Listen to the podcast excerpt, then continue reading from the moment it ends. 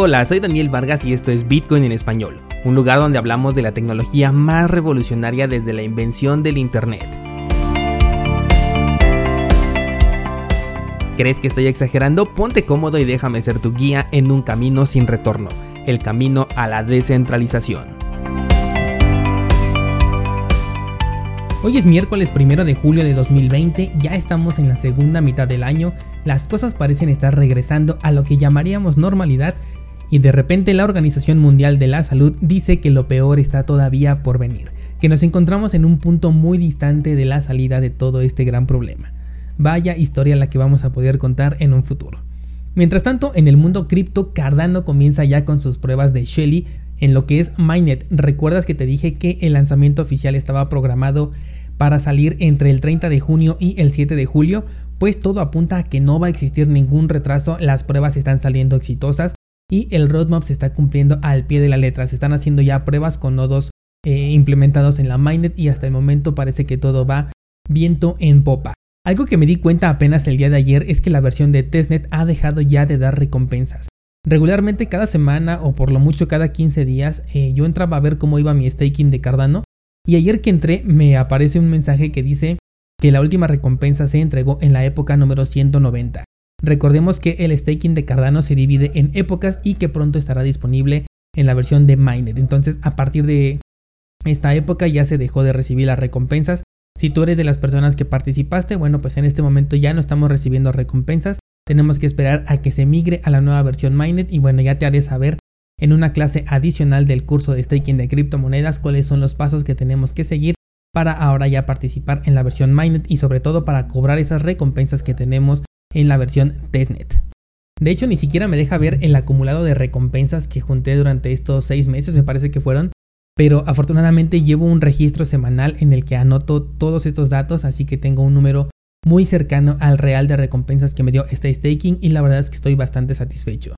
Si tú no participaste en la versión de testnet, simplemente hay que esperar, si no mal recuerdo, en agosto se va a lanzar ya la versión oficial con la que vas a poder delegar tu posición por supuesto que esto lo vas a encontrar como te dije en el curso de staking de criptomonedas cuando llegue ese momento. Lo encuentras en cursosbitcoin.com diagonal flujo. Y además te informo que también voy a agregar otro proyecto de staking muy interesante la próxima semana.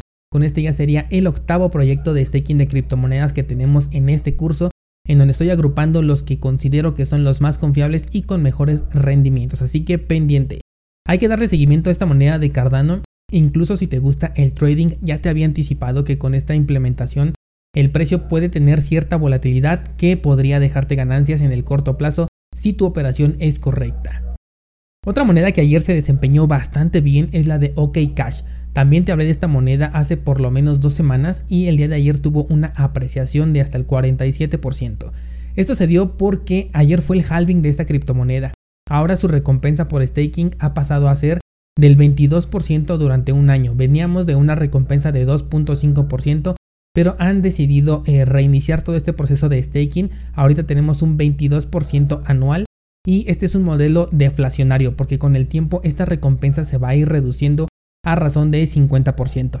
Primero va a ser año con año esta reducción y después va a ser cada dos años y así sucesivamente. Se va a ir incrementando el tiempo, pero se va a reducir en cada una en un 50% hasta que se entreguen todas las monedas en circulación, lo cual va a ocurrir muy cerca del año 2140, que es donde se va a minar también el último Bitcoin. La consecuencia de todo este cambio en el modelo de staking fue el incremento de precio, porque ahora con esta nada despreciable recompensa muchos quieren participar en el protocolo de staking de OKCash. Te vine avisando de esto desde hace eh, más de un mes, yo creo, por ahí por Instagram, así que si no me has seguido en esta red social, es momento de que vayas al enlace que está en las notas de este programa. Otra criptomoneda que tiene noticias eh, interesantes es IOTA. Esta moneda centrada en el Internet de las Cosas ha dado ya también su primer paso para convertirse en una red descentralizada. Está siguiendo los mismos pasos que Cardano. Recordemos que hace unos meses hubo una vulnerabilidad en la cartera de oficial de IOTA y tuvieron que apagar el coordinador dejando la cadena inactiva por casi una semana. Bueno, pues dentro del roadmap del proyecto siempre estuvo la migración hacia un protocolo descentralizado Mismo caso que con ADA, para poder dejar el proyecto en manos de todos y aquí ya no se podría apagar ese coordinador central. Este es otro de los proyectos que tengo en la mira con una participación realmente muy pequeña, pero que pienso mantener ahí hasta que por lo menos llegue a su anterior máximo histórico. Y con total conciencia de que se trata de un experimento, recuerda mucho esto, ya que imagínate por ejemplo una vulnerabilidad en el Internet de las Cosas en donde no puedas ni siquiera aprender ninguno de tus electrodomésticos porque fueron hackeados. Pero no todo es malo, también nos abre las puertas a posibilidades nunca antes imaginadas.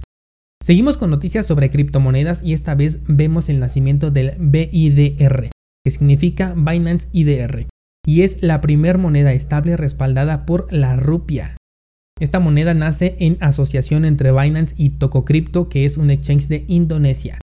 TokoCrypto es el primer exchange regulado por el organismo regulador del comercio de futuros dentro de este país y recordemos que las regulaciones en terreno cripto no nos están brindando una mayor seguridad sino una alerta de control.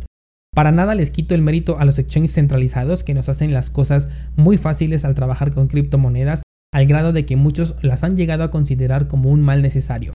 Pero aquí siempre tenemos la bandera de la advertencia y de no dejarnos llevar por las apariencias pensando que un organismo regulado es más confiable para nuestro dinero, obviamente desde el punto de vista de la custodia. Bueno, pues ahora tenemos una moneda estable más dentro del mercado que está respaldada en un activo que no podemos ver y que seguramente está muy resguardado en una bóveda de alta seguridad. Ya no sé qué burbuja se está inflando más en este momento, si eh, la de los DeFi, las finanzas descentralizadas, o la de las monedas estables. ¿Tú qué dices? Déjamelo en los comentarios. Los que sí deben estar muy contentos ahorita son los usuarios de Pioneer y también de las tarjetas de crypto.com porque ya se les han liberado los fondos gracias a la Autoridad de Conducta Financiera del Reino Unido. Ayer mientras te daba la nota del bloqueo de cuentas en estas tarjetas y también en Pioneer, se dio esta liberación que permite a los usuarios utilizar sin restricciones su dinero a lo que yo me imagino que la gran mayoría va a retirar todos sus fondos porque se ha dado cuenta de la pérdida de control que se tiene con estos instrumentos que están controlados por un tercero. El precedente de todas maneras ya queda en este registro y desconozco si una acción que afecte nuevamente a la empresa de Wirecard en el futuro que es la empresa detrás de todos estos fondos bloqueados, pueda hacer que coloquen nuevamente el bloqueo. Sin duda, un duro golpe contra Crypto.com, que por lo que vi tenía mucha aceptación por parte del público. En lo personal, mm, la verdad es que nunca me llamó la atención desde el hecho de que para crear mi cuenta ya me estaban pidiendo mis datos personales, así que en el momento en el que me los pidieron y que vi que eran eh, datos obligatorios, cancelé mi registro y jamás volví a interesarme en este proyecto. Por último, te recuerdo que estamos en el curso de trading desde tu celular y también en el de cómo crear carteras Bitcoin multifirma. Una excelente manera de incrementar tu seguridad cripto o de que dos o más personas puedan interactuar con los fondos Bitcoin destinados para cierto uso. Esto lo vas a encontrar por supuesto en cursosbitcoin.com y vas a encontrar el enlace en las notas de este programa.